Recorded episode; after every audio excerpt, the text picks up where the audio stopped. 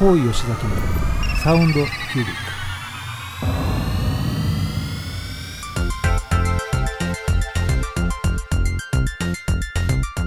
この番組はこだわりの音楽と最新の時事経済ネタまで幅広いテーマでお届けする大人サロン番組です。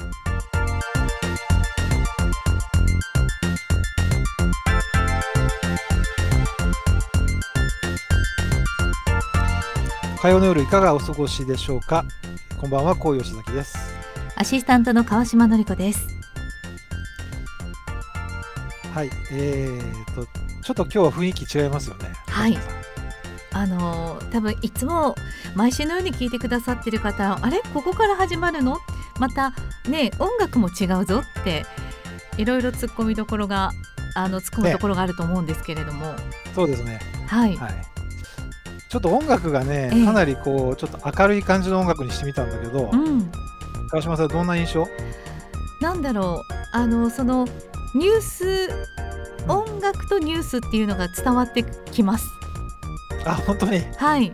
あのニュースだけではない感じですよね。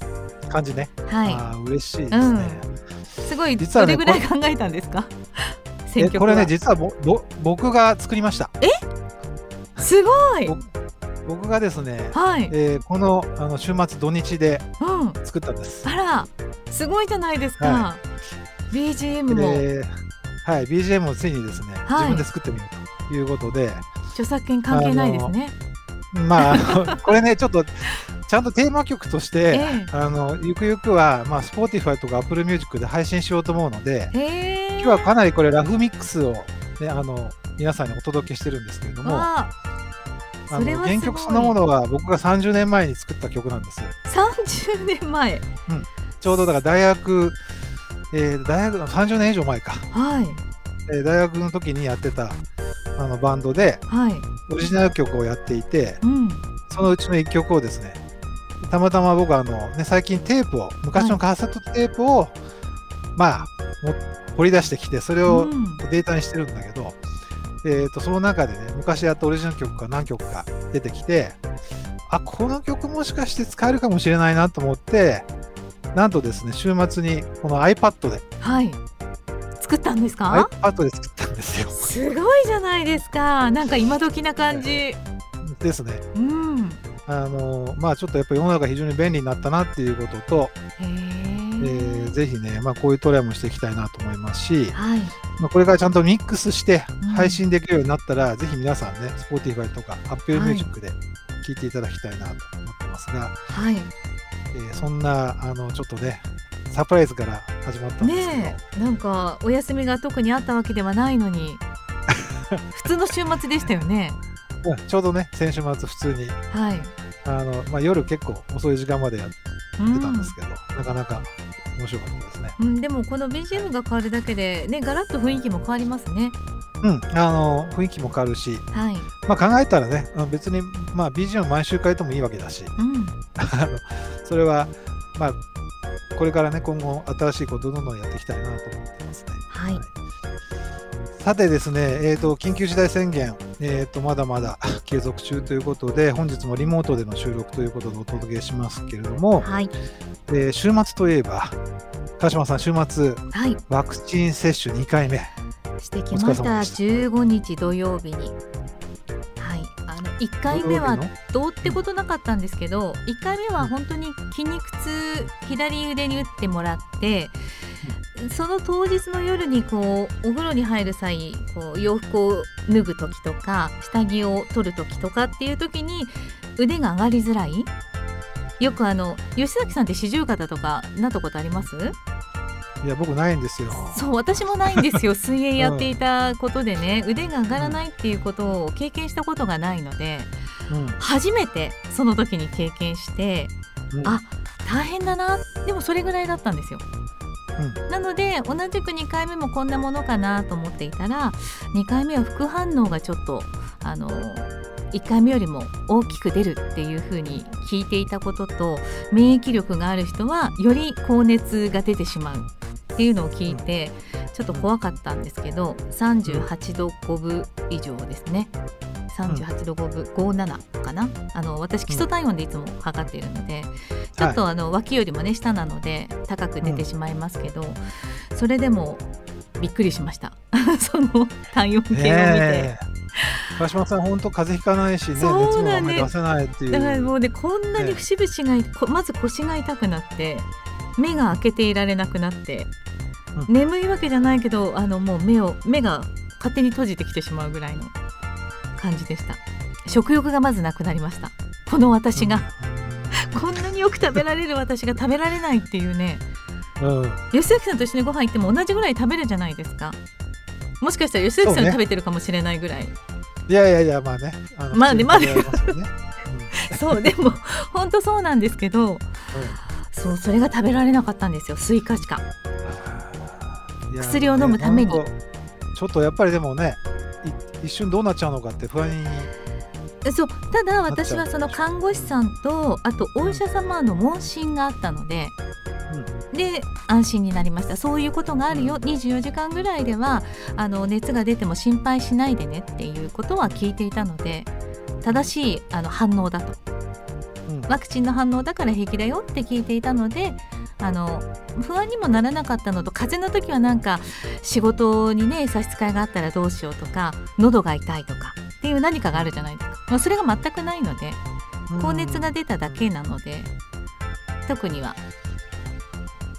大丈夫です。もうそれで一応もう、ね、48時間経って、はい。もう回復した感じ。そうでもねまだちょっとうん。まあ痛いかなっていうのはありますけどうん。でも上げられない程度ではないです。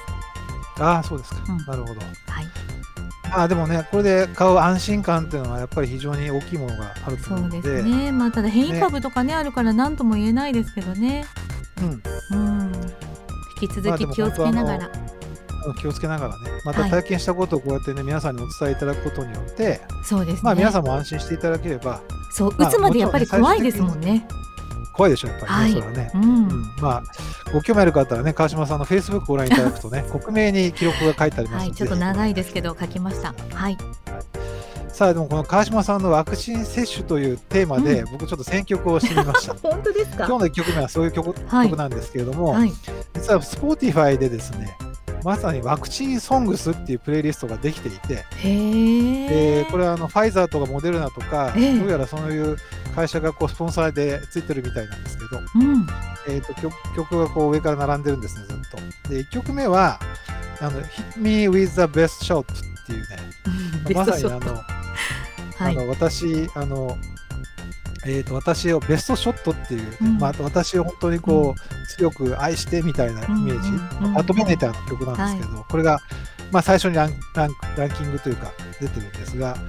えー、とこの中でですね、えーとまあ、僕が今日おかけするのは、えービートルズうんのですね、えー、と Here Comes さんという曲をお届けしたいと思います。この曲はですね、えービートルズのジョージ・ハリスンが作曲した名曲でして、知らなかったんだけど、親友であるですね、エリック・クラプトンの家に行って、で、その時に感じたことを曲にしたということで、えーこの曲が、まあ、ワクチンソングにリストされているので、されてますので、お届けしたいと思います。では。はい、えーと、聞いていただきました、えービートルズの Here Comes さんですけれども、川島さん、この曲は？してます。もちろんですよね。はい。僕ね、ジョージ・ハリスンの作った曲結構好きで、うん。なんかすごいやっぱりこう叙情的っていうか、すごいね、あの、まあ他のね、あの、メンバーの方の曲も素晴らしいんですけど、ジョージ・ハリスンの曲が一番なんかこう、なんていうのかな、こう、深い感じがこうしていてですね、まああの、メロディー的にもね、うんなんで、えーと、しかもまあ、Here Comes the Sun っていう、まあ、まさにはいこれからその、まあ、日が昇ってくるよと、まあ、まさにアメリカでいうと、まあ、ワクチンが普及して、まあ、世の中がノーマルに戻ってくるっていうことを、えー象徴する歌ということで、プレイリストにも上がってるということです。はいえー皆さんもね、興味あったらぜひこのプレイリストを見ていただきたいと思います。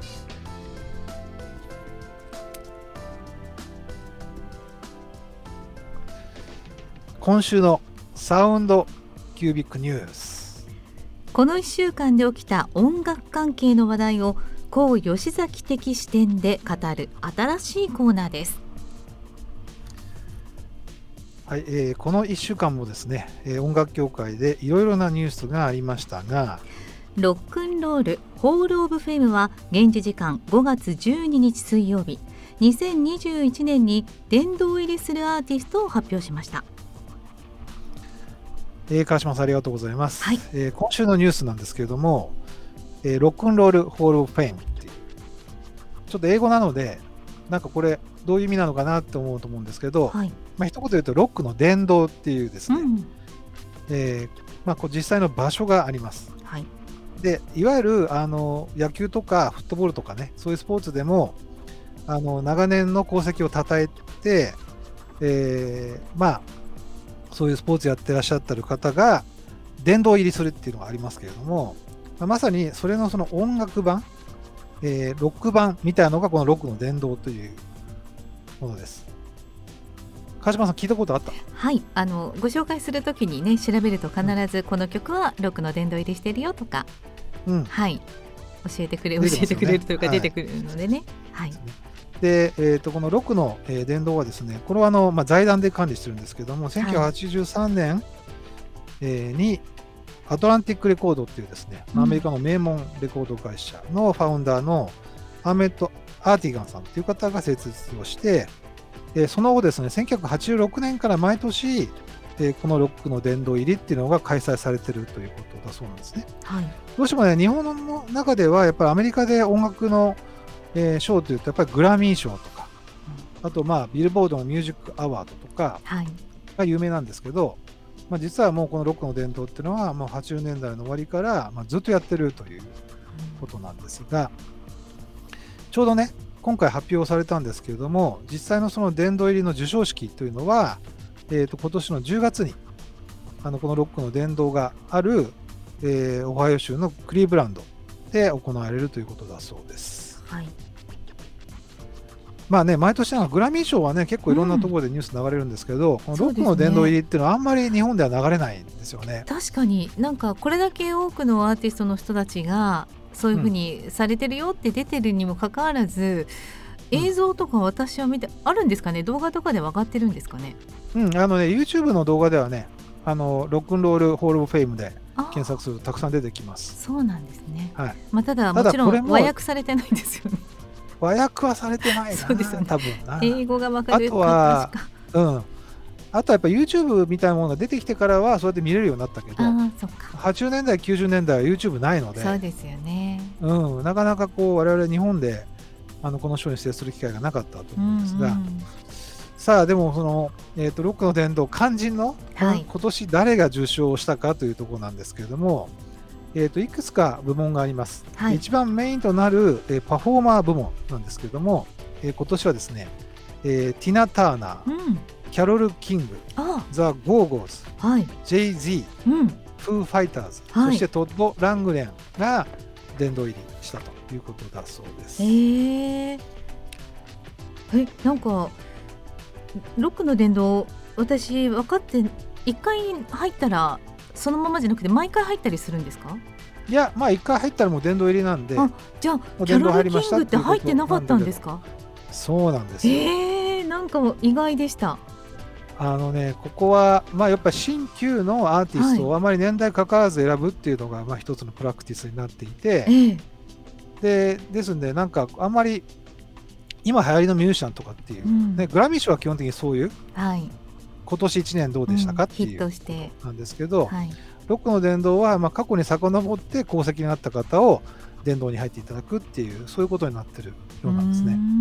なんでキャロル・キングも、まあ、今年、はい、あと殿堂入りっていうことなんですそうなんですね。はい、さてじゃああのこの受賞された曲ね、あの方々の曲、はい、えー、と何曲かご紹介しようと思います。まずじゃあ、えー、とまずはこの方、えー、ティナ・ターナーのですね、彼女の代表作、えー、What's Love Got to Do With It? こちらお届けします。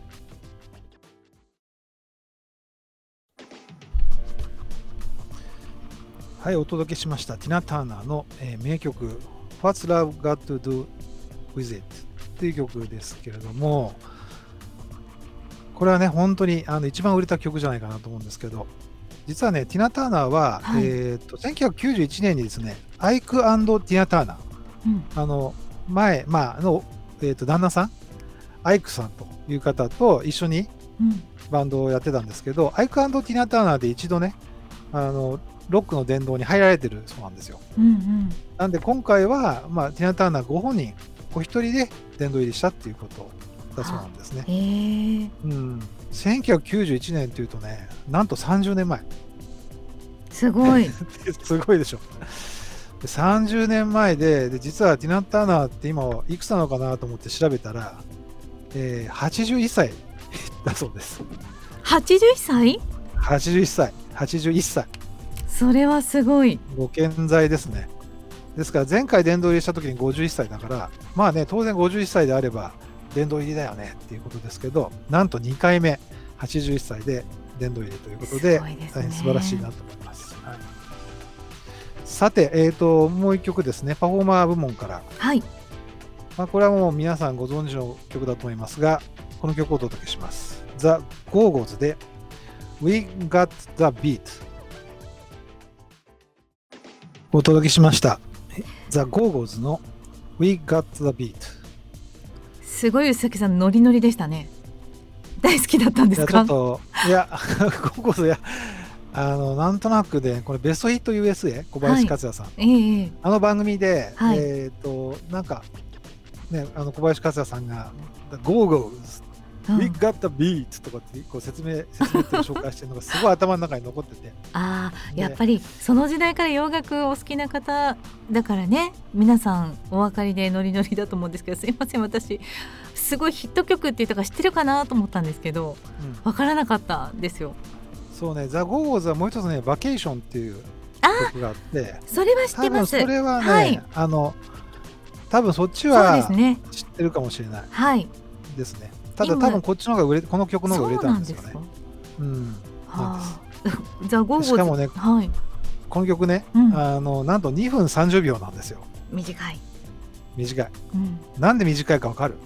えー、ななんか理由があるんですねじゃいやな、あの、その大した理由じゃないんですけど、はい。やっぱりこのゴーゴーズが、まあ、流れてた時代っていうのは、本当にアメリカのヒットチャートっていうのは、ラジオでどれだけかかったかっていうこととがヒットチャートで一番重要な要素だったので、はい。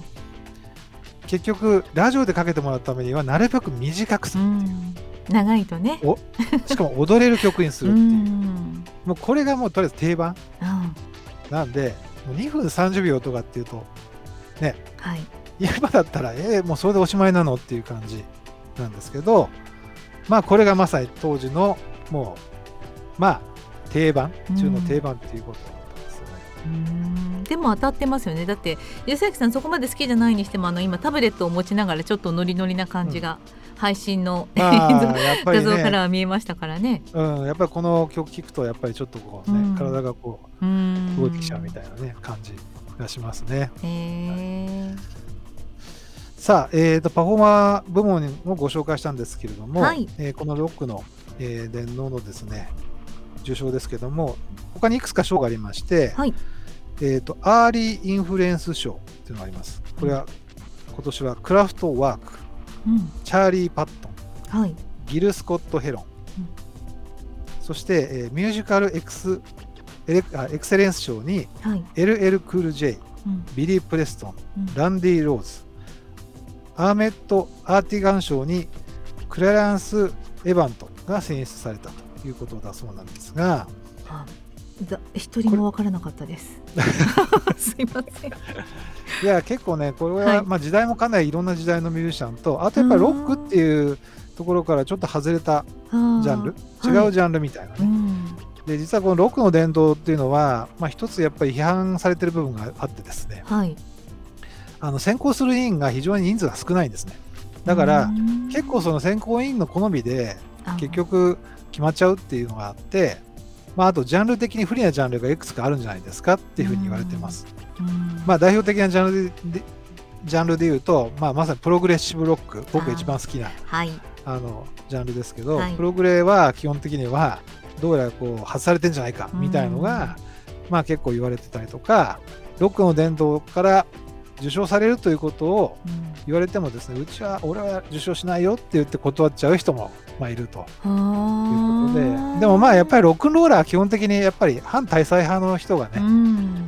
あのいるしはい。やっぱりアンチみたいなのがやっぱあって当然なんで、うん。まあ、いろんな人がいていいんじゃないかな。と思うんですけど、うんはい、うんさてじゃあこの Early Influence 賞の中のですね、はい。に僕のですね、えーが中学ぐらいの時からもうむちゃくちゃ聴き込んだアーティストがなんといました、はい。えーその方の曲をお届けしたいと思います、えークラフトワークのトランスヨーロッパエクスプレス。はい、えークラフトワークのですねトランスヨーロッパエクスプレスに続きまして、えーイエローマジックオーケストラの BGM というアルバムからバレエという曲をお届けしました。川島さんクラフトワークは知らないよね。知らないです。ねえクラフトワーク。そしてこの YMO のこの曲も聞いたことありましたが多分あのタイトルを聞いて知ってるかなと思ったんですけどわからなかったです。うん。そうですね。でもこの曲なんとなく似てる感じしない？うん。えそれはそういう風に作ってるんですか？いやあの全く別にそのそういう風に作ってるわけじゃないんですけどクラフトワークがはい。このトランスヨーロッパエクスプレス、ヨーロッパ特急っていう放題なんですけどこれ出したのが1977年はい。なんですね。で、その後、えー、と YMO は、えー1981年にこの BGM というアルバムを出して、うん。その中にこのバレエという曲が入ってたんですけれども、はい。あの YMO はやはり、まあ、その影響を受けたアーティストの中でクラフトワークっていうこのね、ドイツが生んだ、えー1970年代からこういう音楽をずっとやってる、えーバンドなんですけれども、えーまあ、このクラフクラフトワークに影響を受けたというふうには言ってるんですね。あじゃあもうで、多少は。うん。なんで、まあ、はい。この BGM というアルバムが YMO が出る、が出す前の、はい。まあ、あの、えーソリッドステートサバイバーとか、マルチプライズとか、まあ、ライブアルバムのパブリックプレッシャー、まあ、うん。そして、えーとファーストアルバムはイエローマジックオーケストラ。はい。この辺のサウンドはどっちかっていうと、アメリカ的なサウンドで、うんまあ、よりやっぱり海外とかアメリカで売れることを意識したサウンドなんですけど、うんこのマルチプライズというアルバムを一足前のね、増殖っていうマルチプライズっていうアルバムが出た後にはい。出したこの BGM で、BGM はやっぱりそれまでの YMO の、まあ、いわゆるテクノポリスとか、うん。ライディーンとか、みんなよくご存知のああいう曲とはちょっと違う、うん。なんとなくこう、まあ、うう薄暗い感じというか、んく暗いと思いなんとなくアメリカ的な突き抜けた。感じじゃなくて、うんヨーロッパ的な、はいなんとなくこう、なんていうのかな、あの、まあ、あの、ちょっと味がある、深みがあるサウンドで、まあ、どっちかというとマイナー調の曲が多くて。っていうと、実はこのクラフトワークがドイツで始まったね、このクラフトワークのサウンドとやっぱ共通点があるなっていうふうに僕はすごく思っていて、うーん。まあ、それでちょっとつなげておかけしたんですけれども、はい。えーこのクラフトワークは、まあ、あのもうご存知の方多いと思うんですけれども、えー、とロボットっていう曲とかね、うん。あと、えーアウトバーンっていうね、曲。これはあのドイツにある、まさに世界で、えー最高速度何だ何何キロ出してもいいっていうハイウェイね。そんなそんなところがあるんですか？か あるんです。へあと、まあ、コンピューターラブっていうあの PC、パソコンをテーマに新曲とーか、はいそういったものを、まあ、本当にあのピコピコのエレクトリックなサウンドでうんやってるバンド、グループなんですけど、はい。えー僕もこれ大好きで、いつかかけたいなと思ったんですよ。ええ。でも今回たまたまこのロックの殿堂に入ったんで、うん。あもうこれはかけたいなと。すごいタイミングですね。お届けしました。はい。ということでですね、お届けしてきた、まあ、ロックの殿堂なんですが、実はあのこのロックの殿堂としての部門の発表と別にファン投票っていうのがあって、うん。ファン投票もね、一応順位がね、はい。発表されてるんです。1位がティナ・ターナーで、うん。えー2位がフェラ・クティ、うん。えー3位がザ・ゴーゴーズ、4位がアイアン・メイデン、そして5位がフー・ファイターズ。とへいうー。順位なんですけど、多分ね、ゴーゴーズ、アイアン・メイデン、フー・ファイターズはね、結構皆さんご存知だと思うんですけど、はい。フェラ・クティっていうね、うん実は僕もこの人人ね、あの、なんか、黒人音楽の人だよなっていうふうに、こう、勝手になんかイメージだけあったんですけど、はい。今回改めてこのフェラクティの作品をちょっといろいろ調べてみました。なんとね、この方はナイジェリアのお生まれで、もうすでにお亡くなりになってるんですが、まさにその1960年代、70年代から、えーいわゆるその黒人差別とか人種差別っていう部分にこう反対を表明しながらいろんな曲を、うんえー彼の独特のアフリカンリズムというリズムに乗せて、はい。えーまあ活動されてた方なんですね。うんでなんでこの人がファン投票の2位に入ったのかなってはい。思ってたんですけどやっぱり去年から今年にかけてでアメリカでっていうとやっぱはいりブラック・ライブズ・マタうんーですよね。やっぱりこのまあムーブメントの中でやっぱ音楽の分野でもやっぱりリスナーの方々はやっぱりそういうメッセージ性の強いものをすごくまあ欲してたし、うんまあそういう人たちが注目されたっていうことなんだなっていうふうに改めて思いました。はい。さて、じゃあこのフェラクティのね、あの作品がいくつも出てまして、これ過去調べると本当にすごい膨大な量の作品が出てきたり来てきたんで、僕は実は全然ちゃんと曲分かんなかったんで、はい。えーとこれからフォローしようと思うんですが、えーと代表的な曲でですね、えーこちらの曲をお届けします。えーフェラクティのインターナショナル・シーフ・シーフという曲をお届けします。はい、えー、聞いていただきました。えーとですね、フェラクティのインターナショナル・シーフ・シーフっていう曲なんですけど、これね、川島さんね、はい。えー、とタイトルが、この Thief っていう、T-H-I-E-F っていうね、うん。これ窃盗っていう意味なんですよ。へえ。盗みで国際的な盗み盗みっていう放題すごいすごいことですね。はい。これね、何かっていうと、えええーこの、えーフェラクティはナイジェリアの出身なんだけど、ええ。ナイジェリアの企業のことをうん国際的窃盗集団だって言ってうん罵倒したアルバムなんだって。すごいよ ね。役をちょっと見てみたいですね。ね。えどんなもう このタイトルだけでもすごいですけど。すごいけどね。はい。はい、でもなんかサウンド的には結構ノリノリで、結構、アフリカンビートに乗って結構聞きやすいなと思ってたんですけど、内容すごい。いやーなんかすごいもうこんな過激なね。もうね日本だったらどっかのねうん。こうなんていうの？ねどっかのメーカーとかね、大企業ね。